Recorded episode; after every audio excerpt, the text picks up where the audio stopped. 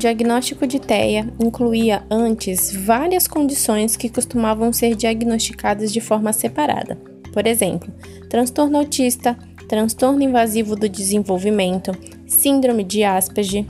Porém, essas condições agora são chamadas todas de transtorno do espectro autista. O TEA começa antes dos 3 anos de idade e dura toda a vida de uma pessoa, embora esses sintomas possam melhorar com o tempo e ou com o tratamento. Algumas crianças com TEA mostram indícios de problemas futuros já nos primeiros meses de vida. Em outros casos, os sintomas podem não aparecer até os 24 meses ou mais. Algumas crianças com TEA parecem desenvolver-se normalmente até os 18 a 24 meses de idade e depois param de adquirir novas habilidades ou mesmo perdem as habilidades que já possuíam.